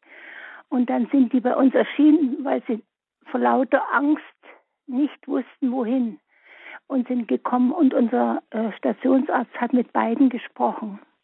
Und die sind dann so erleichtert wiedergegangen. Der war wirklich ein guter Mann. Also den habe ich sehr verehrt. Und haben gesagt, sie kommen am Montag dann wieder. Da hat er, der äh, Hausarzt, dann auch die Papiere an uns geschickt. Die kamen sogar am nächsten Tag, sogar am Sonntag schon an, weil er sie übers Internet geschickt hatte. Ich fand das unmöglich, so eine Diagnose am Telefon zu sagen. Mhm. Ja. Ich weiß nicht, er weiß doch als Arzt, was er damit anrichtet. Mhm. Herr Dr. Siholi, vielleicht an der Stelle, dass wir auch noch mal über Alltag sprechen von Ärzten und wie vielleicht auch ein Arzt oder wer auch immer auch ein Seelsorger sich im Alltag, in seinem Ablauf dennoch gut, wie Sie schon gesagt haben, darauf vorbereiten kann, auf die Übermittlung einer schlechten Nachricht. Ja, also das passiert leider immer wieder, dass eben Botschaften verkündet werden, ohne zu verstehen, wer ist gegenüber, wo ist dieser Mensch, fährt er gerade auf der Autobahn, ähm, auf der linken Spur und ich rufe gerade an. Oder ähm, ja, das Entscheidende, glaube ich, ist hier zu unterscheiden, kenne ich diesen Menschen oder kenne ich den nicht. Ich sage jetzt mal, ich habe mit Schwester Theresa jetzt so eine tiefe Beziehung, ich könnte ihr alles per Telefon übermitteln, weil wir uns schon kennen und wir auch viele Dinge um die Medizin schon wissen und haben auch ein Vertrauen. Das heißt, wenn die Beziehung gut ist, dann kann ich auch plötzlich über Techniken gehen, die erstmal komischer klingen, ja, aber ich könnte das. Und das, was ähm, jetzt aber eben berichtet worden ist, ich kenne niemanden und rufe den an und sage ja, Sie haben Krebs, ohne dann auch verbindlich dann auch zu sagen, wie es dann weitergeht. Ähm, das ist das, was fehlt. Weil viele konzentrieren sich auf die Übermittlung der Botschaft, ich habe es gemacht. Aber das reicht nicht, sondern was habe ich daraus gemacht, ist die Frage. Um dann vielleicht, wenn ich anrufen muss, das kann ja sein, dass ich dann sage, aber seien Sie ähm, ähm, verständlich, dass ich jetzt nicht alles am Telefon besprechen kann und ich biete Ihnen an, dass Sie heute noch zu uns kommen. Das ist was ganz anderes, als wenn ich nur die Botschaft übermittle und sage, ja, wir melden uns. Ja, das ist eine völlig andere Perspektive. Und deswegen ist das so relevant, dass man eben nachhakt und nicht nur auf die Botschaft sich konzentriert, sondern auf die Beziehung. Wie geht es weiter? Was macht die Botschaft aus diesem Menschen und was kann ich als Mediziner tun, dabei zu helfen. Das muss ja auch nicht immer ich selbst sein. Was Mediziner gerne machen, alles auf ihre eigenen Schultern zu tragen. Und wenn sie merken, sie schaffen es nicht, dann packen sie es trotzdem nochmal drauf und dann kommt aus Mittwoch in Donnerstag und dann am Freitag, anstatt sie dann einfach delegieren und sagen, hör mal zu, meine, mein lieber Kollege oder Kollegin, ich bin morgen zehn Stunden bei einer Operation, aber die andere Patientin wartet könntest du dieses Gespräch übernehmen oder dies, dies oder meine Operation übernehmen. Delegieren. Das muss doch nicht eine Person alleine machen, aber die Perspektive des anderen im Auge behalten. Vielen Dank für diesen wichtigen Beitrag. Ja, bitte sehr. Ja, möchte ich auch sagen. Ganz wunderbar, dass Sie äh, das jetzt uns mitgeteilt haben. Ich habe auch, ein Mann hat mir auch berichtet, der Arzt wäre reingekommen, hätte gesagt, Sie haben Darmkrebs und hat sich umgedreht, ist wieder gegangen und lässt sie ganz alleine da im Raum und das ist doch wirklich so was Schreckliches. Aber ich muss auch sagen, ich durfte auch in dieser Zeit auch zwei wunderbare Ärztinnen hatte ich auch eben diese Frau Dr. Heidi, meine wunderbare Freundin, die hat etwas Wunderschönes gesagt, als ich ihr das Schlimmste so erzählt habe. Sie hat zu mir gesagt, Theresa, dein Leben ist ein Puzzle, wie ein Puzzle. Jetzt ist ein Stein davon schwarz, das ist diese Krebs das ist jetzt der Krebs, der ist schwarz. Aber dein ganzes Bild ist hell und leuchtend. Nur dieser eine Stein. Und so schaust du das jetzt an. Es hat mir so geholfen, muss ich echt sagen. Und als ich in die Reha kam, die Frau Dr. Sabi, äh, die Frau Dr. Äh, Sabine war so großartig, die hat zu mir gesagt, jeder, der hierher gekommen ist, hat jetzt so viel durchgemacht, so viel Negatives, ja, und jetzt soll er hier nur noch was Schönes erleben. Und ich glaube, wenn du sowas hörst, ähm, das gibt dir wieder Mut und danke, dass Sie uns das mitgeteilt haben. Mhm. Und wenn das Schöne, was man erlebt, auch schwer ist, eine schwere Behandlung oder auch eine OP, aber dass Menschen spüren, wir sind da, auch wenn wir Schmerz nicht unbedingt abhalten können oder auch die Nebenwirkungen durch eine Chemotherapie. Aber wir sind dennoch da. Ein gutes Wort. Frau Marscheid, Sie rufen uns aus Trier an. Guten Abend. Ja, mein Name ist Warscheid. Ich ja. werde von Horeb immer Marschall genannt. Also das, da bitte ich jetzt den Klaus Debes, das vielleicht gleich mal zu ändern. Kein Problem. Gut, entschuldigen Sie bitte, Frau Warscheid. Kein Problem. Mhm. Ich habe intensiv jetzt schon die ganze Sendung zugehört. Ja. Ich habe eine 59-jährige Krankengeschichte, in der stecke ich noch mittendrin. Ich hoffe, dass mein Leben noch recht lange weitergeht. Aber ich habe Dinge erlebt, die wirklich unmenschlich sind. Ich habe eine Sepsis überlebt über zwei Jahre. Ich hatte eine Infektion und ich habe den Krebs durchlebt. Und wie man mir hinterher immer wieder sagte, ja, du hast einen starken Schnupfen gehabt. Den Krebs habe ich nicht für mich akzeptiert. Ich bin auch nicht in die Programme reingekommen, die üblich sind. Ich muss sagen, ich sitze seit 35 Jahren im Rollstuhl und werde dadurch schon aus vielen Behandlungen ausgeschlossen. Eine Reha gab es für mich nicht. Die Krebshilfe war für mich nicht erreichbar. Ich habe meinen Krebs alleine durchlebt und besiegt. Ich hoffe es mit Gottes Hilfe, dass er nicht wiederkommt. Ich habe auch keine Zeit dafür.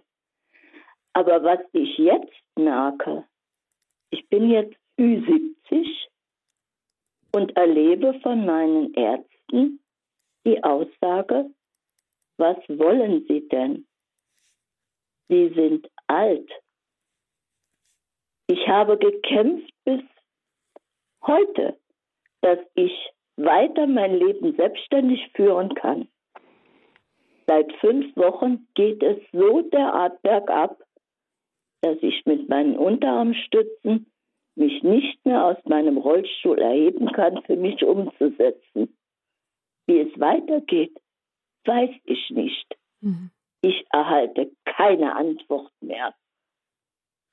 Und ich habe Theresa geschrieben, eben gerade, ich hätte über 30 Operationen, es sind über 40.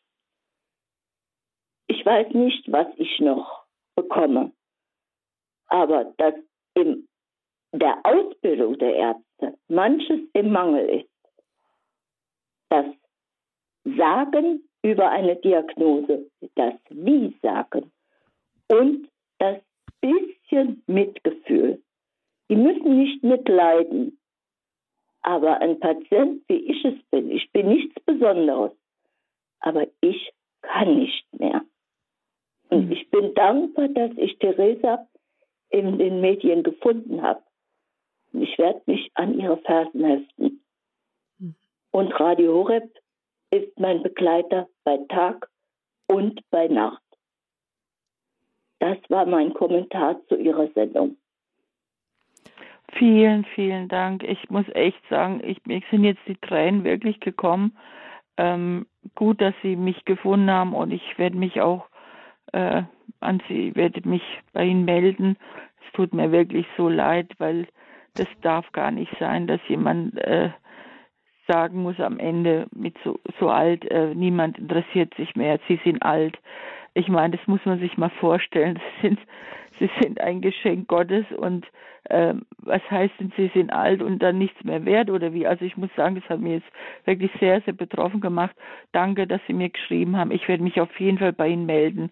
Danke, dass Sie das so gesagt haben. Wahrscheinlich geht es vielen anderen so, von denen wir gar nicht wissen. Aber ihr seid nicht allein. Ja. Wir, werden, wir werden uns rühren und ähm, äh, nicht verzagen. Ich, ich danke Ihnen so sehr, dass Sie angerufen haben.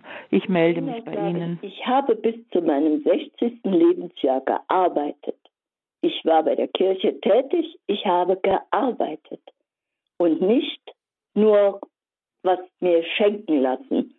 Und das hat mir auch gut getan, denn ich brauche das. Ich brauche die Menschen, aber die Menschen lehnen mich ab. Ich bin anders, der Rollstuhl isoliert mich. Das macht mich traurig.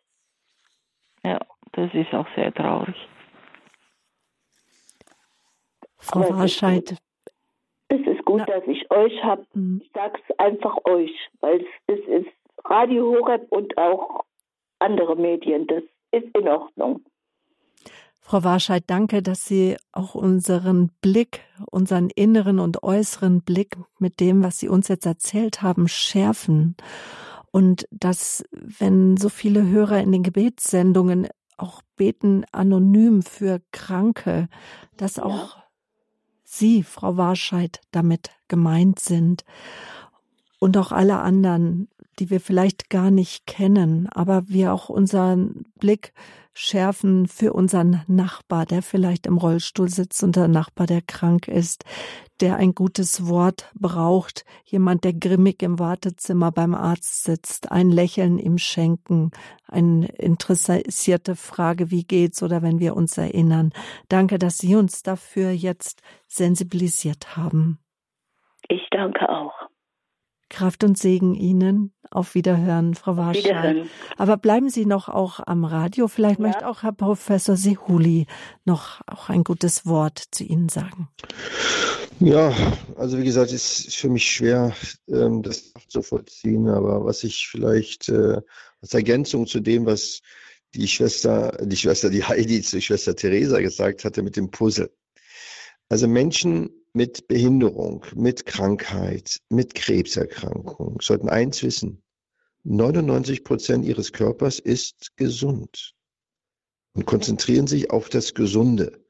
Und versuchen Sie auch das Gesunde zu trainieren. Das ist der Geist, der Körper und das Soziale. Das ist das, was Gesundheit definiert. Gesundheit definiert sich über körperliches Wohlbefinden, soziales Wohlbefinden und psychologisches oder seelisches Wohlbefinden. Das bedeutet, dass man selbst, wenn man eine Behinderung hat, selbst wenn man eine schwere Krebserkrankung hat, kann man gesund sein. Und das weiß ich, dass die Medizin gerne eben über das Negative und das, was fehlt und was nicht normal ist, sich definiert. Aber das ist nochmal ganz wichtig und ähm, wehren sich auch.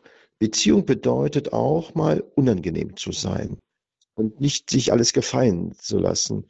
Das ist manchmal unangenehm, aber mir sind lieber die rebellischen Patientinnen äh, und Patienten lieber, die wissen, was sie wollen und wissen, was sie nicht wollen, als die, die nichts sagen.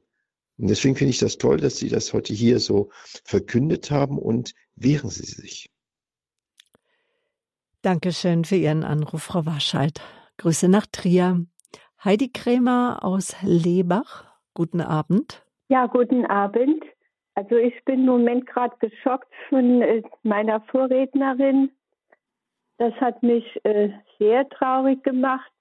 Mhm. Und ich möchte ihr sagen, es gibt doch viele Hilfen. Ich bin selber in der Altenpflege tätig und betreue kranke Menschen und habe schon viel erlebt in der Beziehung. Aber ich habe früher immer gesagt, also wenn ich mit dem Rollstuhl kommt man um die ganze Welt.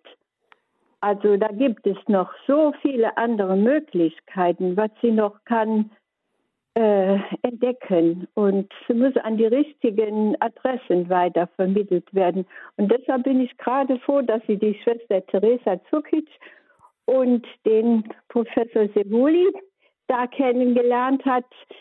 Äh, Frau Lebach, was ist denn Ihr Anliegen, Ihr Anruf? Gar kein Anliegen. Ich ah. will nur sagen, wie froh ich bin, dass Schwester Theresa wirklich jetzt wieder so froh geworden ist, mhm. so wie ich sie am Anfang bei euch im Radio kennengelernt habe.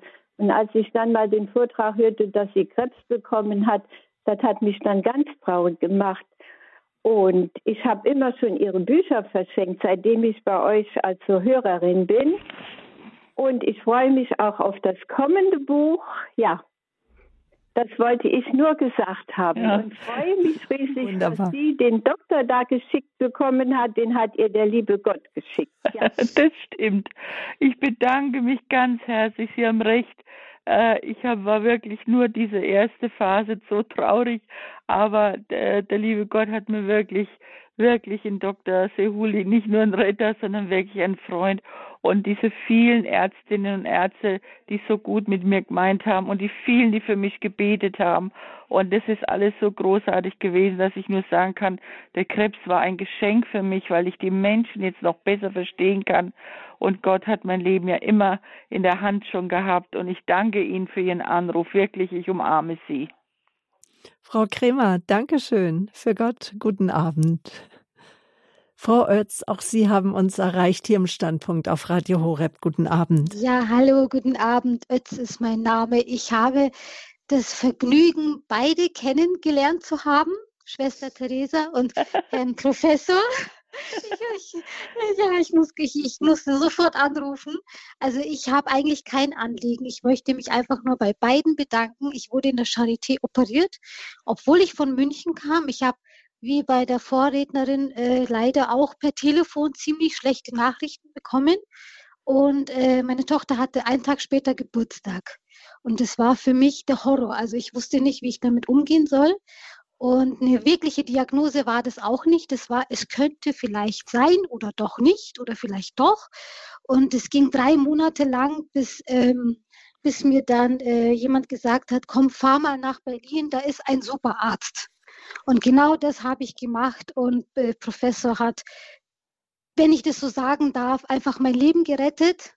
Und durch ihn habe ich auch Schwester Theresa kennengelernt, die ich auch persönlich kennenlernen durfte und auch weiterhin in Kontakt bin und die mir so hilft, psychisch mich so aufbaut, dass ich einfach jetzt in der Sendung mal bei beiden bedanken wollte.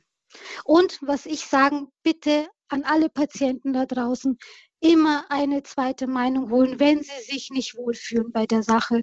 Immer bitte eine zweite Meinung holen. Es gibt auch wirklich fantastische Ärzte. Nicht alle Ärzte bringen Nachrichten schlecht rüber und es gibt wirklich fantastische Ärzte. Einfach bitte eine zweite Meinung holen. Mehr wollte ich gar nicht sagen.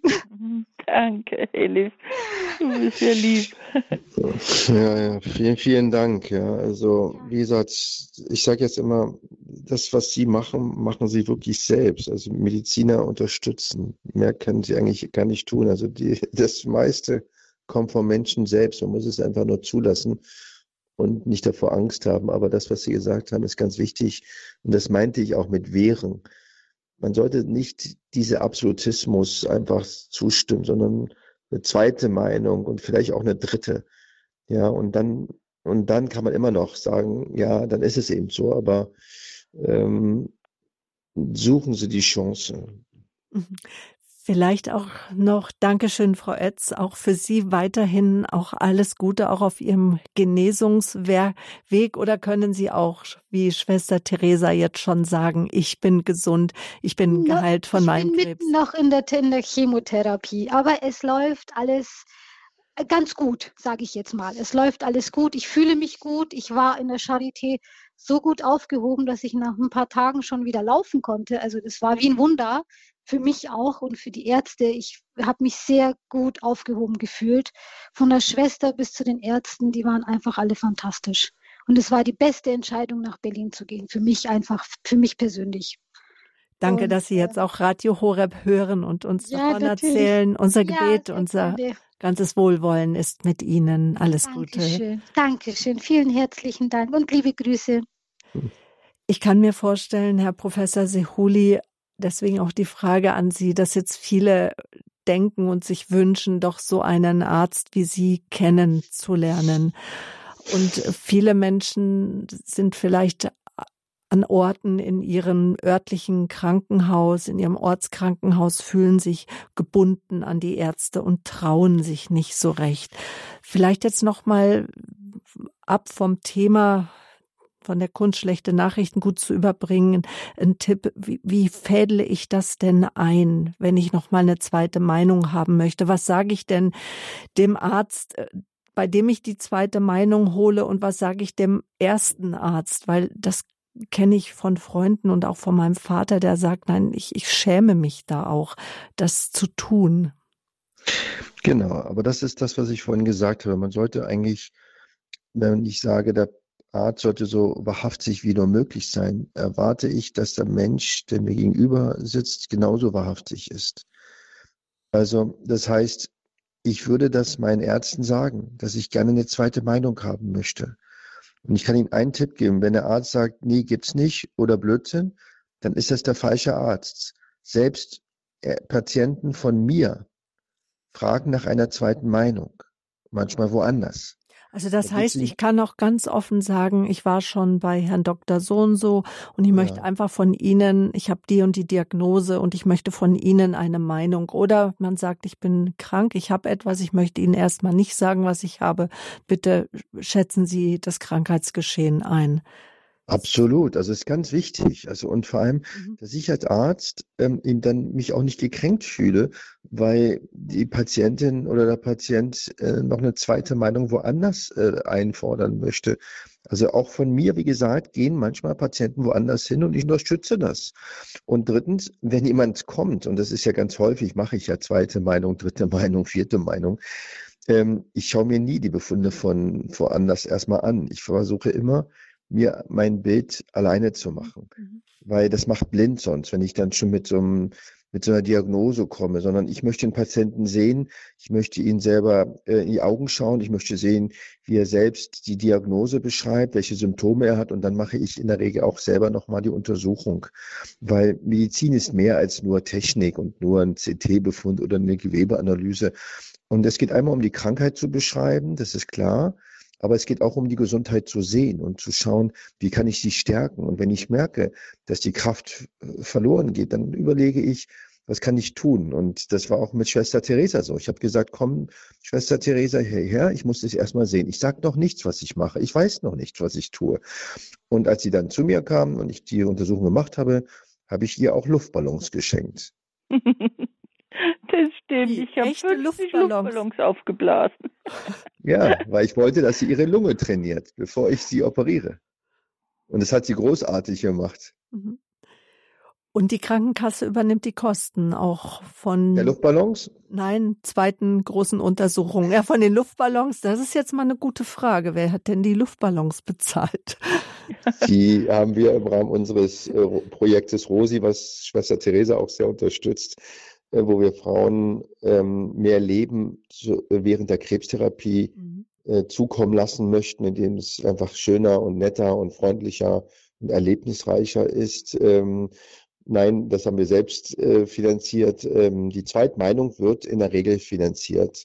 Und das ist auch ein gutes Recht. Und ich kann auch nur sagen, auch aus Sicht der Krankenkasse äh, sollte man gerade bei schweren ernsthaften, lebensbedrohlichen Krankheiten lieber eine zweite Meinung holen. Und das spart auch dem Gesundheitssystem viel mehr. Und es geht hier nicht um Geld, es geht hier um Werte, aber in dem Fall würde beide, beides davon profitieren, wenn man mehr Zweitmeinung einholt. Und Humor, glaube ich, ist auch ganz wichtig, dass der zwischendurch nicht verloren geht. Ja, das ist also, was Sie vorhin gesagt haben. Jeder will ja das Gespräch in Augenhöhe sehe ich für problematisch, weil wie soll ich das wissen? Selbst ich hatte ähm, vom Jahr einen, einen Fußbruch und ich bin ja kein Orthopäde, ja, sondern ich habe mir dann die, den besten Arzt gesucht und habe dann gesagt, mach mir bitte keine Experimente, sei gut zu mir und mach nur das, was sein muss. Und ähm, aber was ich einfordern kann, ist das Gespräch in der Herzenshöhe. Herzenshöhe. Das heißt, dass ich mein Herz mit dem Herzen des Menschen gegenüber verbinden kann und auch Dinge von mir preisgeben kann, so wie der Mensch gegenüber fast, fast alles preisgibt in der Not. Und dazu kann auch Humor gehören. Oh ja. Da hören wir die Schwester Theresa schon lachen. Ja, ja, ja, ich muss lachen, weil es ist wirklich, ähm, das ist ja auch mein großes Thema, auch bei meinen Vorträgen. Das Lachen, äh, Lachen ist die beste Medizin. Es ist einfach so. Ich muss äh, wirklich sagen, ich habe auch so ähm, einfach lernen müssen, dass es so manchmal so einschneidende negative Dinge gibt in dieser Krankheit, aber in der Reha hat mir die Psychologin so eine tolle Hilfestellung gegeben. Ähm, es war auch eine Ärztin nochmal bei mir, die mir wirklich jede Lebensmut genommen hat, obwohl ich die Chemo bravös geschafft habe und die trotzdem äh, alles in Zweifel gesetzt hat, ob ich gesund werde. Also das hat mich so geschockt, muss ich sagen. Aber diese Psychologin hat mir geholfen zu sehen, dieses war ein halber Tag und diese negative Nachricht, die sie mir dann nochmal zukommen hat lassen, das war so einstein, aber der andere halbe Tag an diesem Tag war großartig, weil mich erwartete dieser 2,40 Meter Bär zu Hause, den Pfarrer Franz mir geschenkt hat, ja, und 2,40 Meter, ich habe mich verliebt drin, aber er war so schwer, ich konnte nicht heben und dann hat mir Gott diese wundervolle Idee geschenkt für die liebe Dr. Heidi Initiative mit Krebs, ich könnte den verlosen, diesen Bären, wer für die spendet. Und dann sind ja so viel Geld eingekommen, so was Gutes durfte ich tun. Und dann habe ich gelernt, dass dieser Tag, diese schlechte Nachricht, dieses äh, ganz Negative, war nur ein, ein, ein Stück in meinem Gehirn. Aber mein Gehirn hat immer an diesem negativen Punkt wieder Stopp gemacht. Aber dann habe ich gesehen, ja, es war aber ein halber Tag, der war großartig. Das hat eine wundervolle Aktion gemacht und es hat mir geholfen zu lernen, auch bei diesen ganz schrecklichen Nachrichten, bei diesen ganz schlimmen Erfahrungen, da leider müssen wir unserem Gehirn wirklich helfen, dass wir sehen, aber einen Tag vor oder einen Tag später war doch wieder was Wunderschönes. Und es hat mir geholfen, darüber hinwegzukommen. Das möchte ich auch wirklich allen Patienten sagen. Äh, es ist wirklich manchmal leider, erleben wir alle, einfach Menschen, die einfach nicht diese Einfühlungsvermögen haben, die vielleicht auch überfordert sind, auch Angst haben, selbst unglücklich sind, keine Ahnung oder einfach Routine ist. Für uns als Patient ist es halt das erste Mal, für die ist es halt das tausendste Mal vielleicht, aber das sich zu bewahren und zu sagen, jawohl, äh, ich habe es sind Verletzungen in meiner Seele, ich bin gekränkt worden, mir ist da Hoffnung genommen worden, weil ich dem dann so viel Macht gegeben habe. Aber Gott hat doch Macht nur über mich und Gott hat wieder was Schönes passieren lassen. Und, und ich bitte Gott, und da bitte ich jetzt wirklich, dass der Heilige Geist wirklich alle Patienten und Patientinnen und auch die Ärzte, die vielleicht erkennen, dass sie auch mal was falsch gemacht haben oder auch Schwestern, wer auch immer, dass wir einfach uns in diese Güte Gottes stellen und einfach bitten, dass, dass, dass, diese, dass da eine Heilung passiert. Weil dann können können wir weitermachen, dann können wir äh, wieder neu starten. Und da bitte ich einfach Gott drum. Ähm, es ist leider so, wir sind Menschen und Fehler sind menschlich, aber es ist göttlich zu vergeben und es ist göttlich weiterzumachen. Und diese Verletzungen sind manchmal wie ein Trauma, aber sie müssen es nicht bleiben. Und deswegen hoffe ich einfach und bitte ich einfach Gott drum. Ähm, bei mir ist es auch funktioniert und ich wünsche Ihnen da draußen wenn sie leiden, wenn sie sich alleine fühlen, wenn sie sich verlassen fühlen, verloren sich fühlen, wenn die Kränkung so stark ist oder die Worte immer wieder in ihrem Kopf fallen, wenn kein Gedankenstopp ist, einfach Gott zu bitten, dass er jetzt eingreift und dass er sie heilt in diesem Moment und dass sie äh, einfach auch sehen können, es, es gibt noch so viel Wundervolles und das Leben geht wirklich weiter und wir müssen nicht an dem einen hängen bleiben, sondern ähm, es, es ist eine tiefe Kraft in uns und Gott ist in uns. Wir, wir sind seine Geschöpfe. Er ist da und er wird uns die Kraft geben, wieder nach vorne zu schauen. Es, es, geht, es gibt immer einen neuen Anfang, es gibt immer wieder Hoffnung. Und ähm, wenn Sie heute zugehört haben, diesen tollen Arzt jetzt gehört haben oder diese Anrufe, es gibt wirklich Leid, aber es gibt einfach so Wundervolles. Und das wollen wir nicht übersehen. Wir wollen das Positive nicht übersehen. Und wenn ich nur negativ denke, ja, dann kann ich nichts Positives erwarten. Bitten wir Gott, dass wir, dass er unsere Gedanken heilt und unsere Herzen und dass wir morgen wieder mutig starten, neu starten, das Leben zu, umlieben, zu umarmen.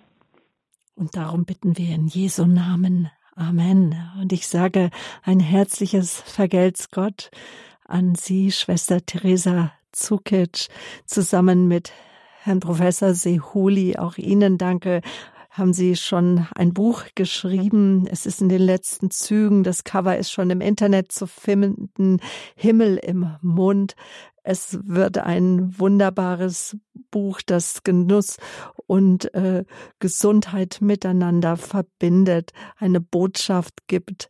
Auch äh, viele Angehörige kochen ja auch ihren Kranken gerne gute Mahlzeiten. Liebe geht durch den Magen. Dankeschön jetzt auch für Ihr Dabeisein. Besonderen Dank an Sie, Herr Professor Siholi, dass Sie sich Zeit für uns genommen haben. Danke Ihnen. Alles Gute nach Berlin. Und für alle, die in Not sind, die auch jemanden brauchen zum Reden. Wir haben unsere Seelsorge-Hotline eingerichtet im letzten Jahr, als die Corona-Pandemie uns alle isoliert hat, der Lockdown, äh, die Nummer dazu, äh, das ist die, also der, die Seelsorge-Hotline ist täglich für Sie freigeschaltet von 16 bis 17 Uhr, auch morgen wieder. Die Nummer dazu ist die 08328, das ist die Nummer von Balderschwank, da wo auch unser Hörerservice sitzt, also 08328 und die Rufnummer dann 921 170. Diese Rufnummer finden Sie auf unserem Programmfaltblatt. Also täglich ist diese Telefonnummer von 16 bis 17 Uhr für Sie geschaltet. Erfahrene Seelsorger stehen Ihnen da zum Gespräch zur Verfügung. Haben Sie etwas auf dem Herzen? Rufen Sie an. Und jetzt auch gleich die Gebetssendung mit Michael Wielert ab 22 Uhr. Beten wir füreinander, sind wir so füreinander da. Auf www.horeb.org finden Sie den Kontakt mit von Professor Sehuli, auch von Schwester Theresa Zukic, das Buch, die Angaben zum Buch, auch das neue Buch alles auf www.horeb.org zu finden. Und natürlich können Sie die Sendung zeitunabhängig nochmal hören. Empfehlen Sie sie gerne weiter, laden Sie unsere Radio Horeb App runter, hören Sie die Sendung nochmal nach, auch mit Ihrem Smartphone oder Ihrem Gerät. Ein CD-Mitschnitt können Sie natürlich auch bestellen. Ich möchte mich äh, nicht verabschieden, bevor ich doch noch die nächste Sendung ankündige. Kommenden Sonntag an dieser Stelle, also im Standpunkt, begrüßt sie an Jutta Engert. Dann wird äh, Pfarrer Ulrich Filler aus Köln ihr Gast sein. Thema jenseits der Klischees, abseits alter Muster, katholisch sein mit klarer Kante.